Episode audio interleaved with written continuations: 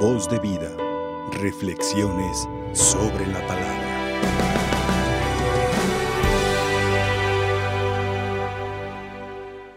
Estamos terminando esta tercera semana del tiempo ordinario. Una semana que se ha caracterizado por la importancia de la palabra la palabra que es Dios y que cuando es escuchada despierta en cada uno de nosotros el aumento de nuestra fe. Desde el domingo venimos reflexionando en la importancia de saber escuchar para madurar, para crecer y sobre todo para enriquecer nuestra relación con Dios mediante la fe. Y si este ha sido el tema principal a lo largo de toda la semana, por supuesto que la palabra que aumenta la fe, la fe, dice la misma palabra de Dios, necesita de las obras y acciones para poder demostrar que de verdad creemos en Dios. Y entonces ayer dijo el Evangelio, culminando en la proclamación del mismo, el que tenga oídos, que oiga. Pero la fe no solamente se alimenta del oír, del escuchar. La fe también se alimenta del ver y del hacer.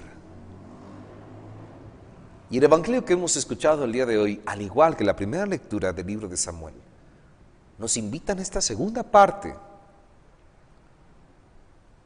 que nuestra vida de prueba de que de verdad creemos en Dios. Y Jesús tiene una experiencia un poco desconcertante. En medio del descanso que tanto necesitaba, interrumpen al Señor para hacerle una pregunta. ¿Que no tienes miedo, Señor? Mira cómo nos estamos ahogando. Pero Jesús respondió con dos preguntas. ¿Por qué tienen miedo? Y una segunda, ¿que no tienen fe? Porque la fe se alimenta de lo que oigo y digo, de lo que veo y hago.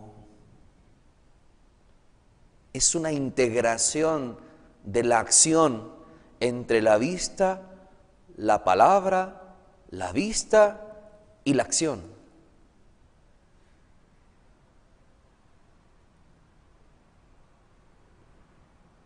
Y qué interesante es las dos preguntas que hace nuestro Señor a sus discípulos. Porque no se las hace a cualquier persona, se las hace a los discípulos, los que han estado con Él, los que han convivido con Él, los que han visto maravillas de Él, los que han visto cosas extraordinarias de Él y un viento les causa miedo. Por eso Jesús los cuestiona, ¿por qué? Y así te puede cuestionar también a ti, que has oído mucho de Dios, que has dicho mucho de Dios, que has visto mucho de Dios, pero ¿qué has hecho por Dios?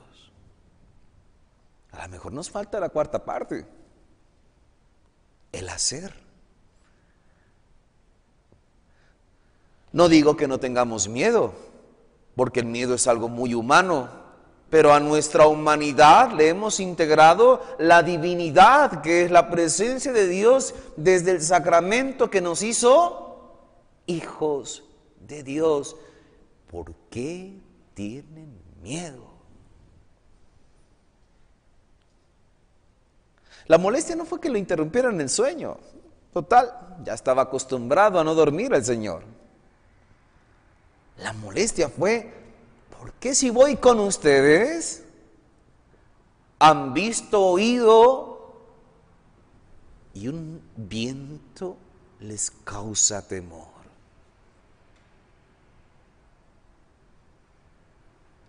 Temor es como perder lo nuestro, y decía la primera lectura, ¿no? ¿Qué pasó con el rey David?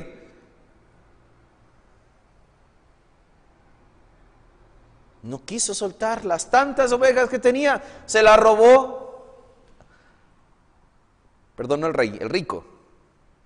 Se la robó el pobre, que después supimos que era el rey. Nos da miedo de perder cosas, uno de los tantos miedos.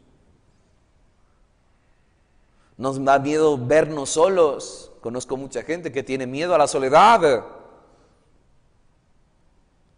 Nos da miedo eh, el no tener eh, económicamente hablando lo necesario para alimentarse, para viajar, para comer, para desarrollarse.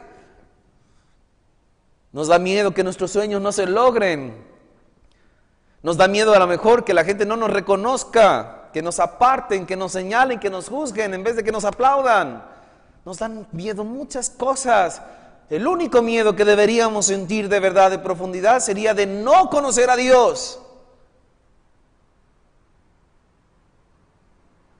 Porque conociendo a Dios, todo tiene una solución. Y entonces dijo el Evangelio, Jesús reprendió al viento, cállate y enmudece. ¿Ves qué fácil es? Pero hay que creer. Hay que creer, hermanos. Gran problema de los cristianos de estos tiempos católicos, romanos, apostólicos y marianos nos falta creer más en Dios. Vivimos muchos con un temor, pero el temor tiene consecuencias. Escuchamos lo que pasó en la primera lectura. Hemos de vivir con más fe, hermanos. Pidámosle al Señor que de verdad ese encuentro que tenemos a diario, los que vienen aquí a capilla, los que diario ven María Visión, diario ven María Visión, dejen de tener miedo. Que no se han encontrado con Dios.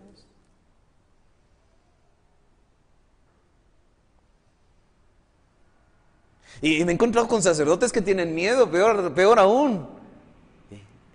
Pero bueno, el Señor se encontró con los discípulos. ¿Tú tienes miedo? ¿Tú tienes miedo? ¿Tú tienes miedo? ¿Tú tienes miedo? Todos tenemos miedo, pero un miedo que nos debe acercar a Dios. Que Dios, la, la palabra de este día, hermanos, nos haga a cada uno de nosotros reflexionar dónde está nuestro corazón, porque si nuestro corazón está en las cosas de Dios, el miedo siempre tiene solución.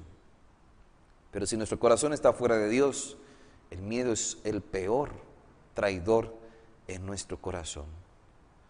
¿Dónde estaba el corazón del rico? En las cosas del mundo. Consecuencia, un dolor constante. ¿Dónde está tu corazón? ¿Dónde está tu fe? Padre, yo sí creo. En el ver, en el hacer y en el qué hacer ver, hacer y qué hacer para demostrar que tenemos fe. Porque las palabras se las lleva el viento. Pues que este día la palabra de Dios nos anime a vivir mejor nuestra fe. Ánimo hermanos, que el Señor está con nosotros. Va en la popa de tu barca va descansando, déjalo descansar. Y cuando lo necesites, déjalo actuar. Deja que Dios sea Dios en tu corazón. Que así sea. Voz de vida. Reflexiones sobre la palabra.